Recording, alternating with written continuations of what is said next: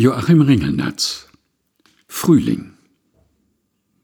Die Bäume im Ofen lodern, die Vögel locken am Grill, die Sonnenschirme vermodern, im Übrigen ist es still.